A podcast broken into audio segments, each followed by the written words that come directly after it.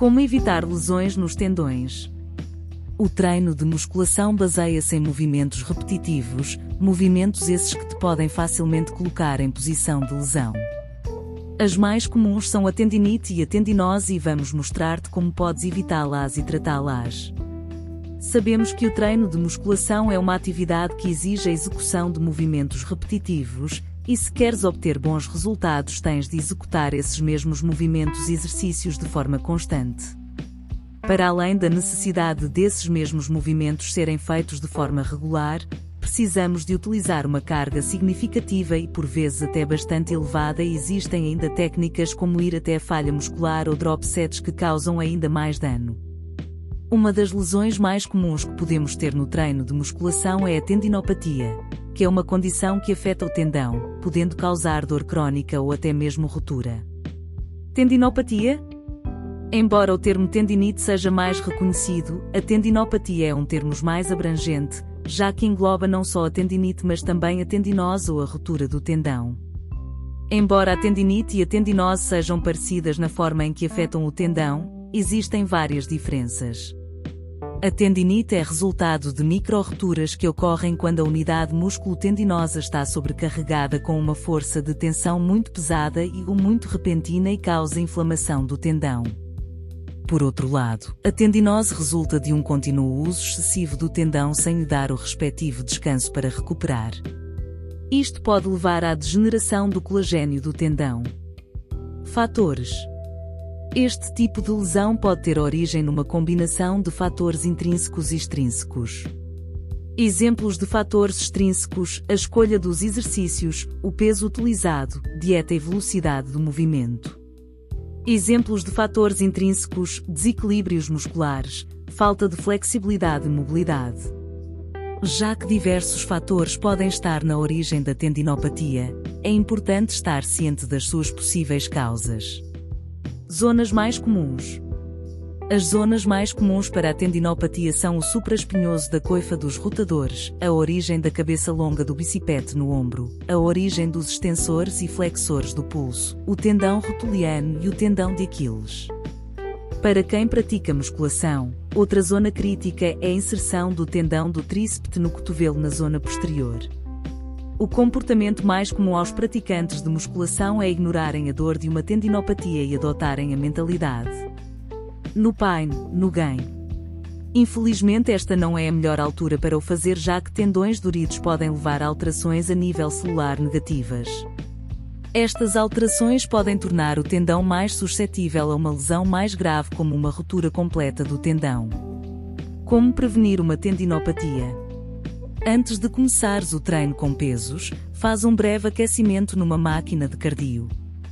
Algo entre 5 a 10 minutos na elíptica é o suficiente para entrares no ritmo e elevares a temperatura corporal. Faz alguns exercícios de aquecimento durante 3 a 5 minutos para os músculos que vais trabalhar nessa sessão de treino. Faz um ou duas séries com pouco peso no primeiro exercício do treino.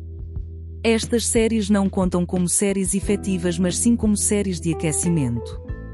Alonga os músculos que trabalhaste no treino no final da sessão. Certifica-te que o teu programa de treino está equilibrado entre músculos agonistas e antagonistas.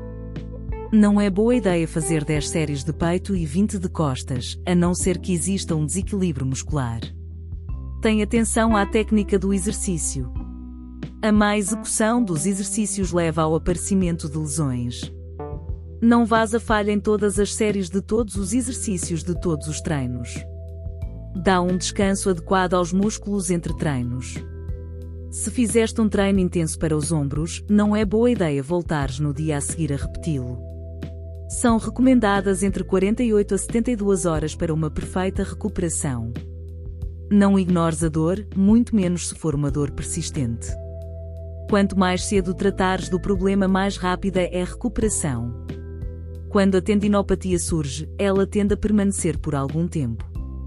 Pode levar desde duas a três semanas em casos pouco graves até quatro a seis meses em casos crónicos para uma recuperação a 100%.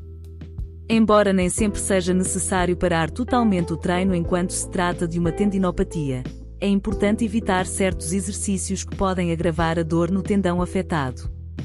Estratégias para tratar uma tendinopatia. Descanso ativo. Descansa o tendão evitando os exercícios ou atividades que causam dor. Isto não significa que tens de deixar de treinar, significa que te deves focar noutras zonas do corpo, modificar certos exercícios para conseguires executá-los sem dor ou trabalhar outros grupos musculares. Cuidado para não criar desequilíbrios musculares. Ajustes biomecânicos. Sobrecarga mecânica é normalmente a origem da tendinopatia. A má execução e a sobrecarga de um tendão devido a desequilíbrios musculares, falta de mobilidade ou desalinhamentos musculares podem contribuir para esta situação. Corrigir estes problemas pode ajudar a resolver a tendinopatia. Gelo. As propriedades vasoconstritivas do gelo são extremamente úteis para combater a neovascularização anormal que ocorre com a tendinopatia e é recomendado para tratar este problema. Eletroterapia. A eletroterapia pode levar ao estímulo da síntese de colagênio, acelerando assim a recuperação da tendinopatia. Terapia de ondas de choque de baixa energia. Esta terapia pode ajudar a estimular a cicatrização do tecido mole e a inibição dos receptores da dor. Ainda não existem provas conclusivas sobre este método, no entanto, tem-se revelado bastante promissor em alguns estudos. Acessórios de suporte. Alguns suportes podem ajudar a diminuir a carga sobre um tendão, como, por exemplo, as cotoveleiras e as joelheiras e ligaduras podem diminuir a carga sobre o punho ou tendão rotuliano respectivamente. Massagem. A aplicação de uma fricção profunda no tendão durante pelo menos 10 minutos após o efeito anestesiante ser atingido promove uma redução da dor, aumento da força e mobilidade. Nutrição. Vitamina C, manganésio, zinco, vitamina B6 e vitamina E podem ajudar a promover a saúde dos tendões. Outros suplementos que podem ajudar são glucosamina, condrotina e óleo de peixe. Notas finais. O uso de anti-inflamatórios não esteroides e injeções de corticosteroides para o tratamento da tendinopatia é controverso. Antigamente este era o tipo de tratamento preferencial, no entanto, existem poucas evidências que suportem a eficácia deste método.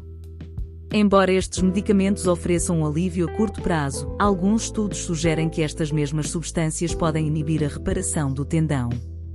Concluindo, é muito mais fácil prevenir uma tendinite ou tendinose do que tentar tratá-la, já que esta lesão pode facilmente agravar-se. Utiliza as sugestões dadas acima para protegeres o teu corpo e treinares de forma segura.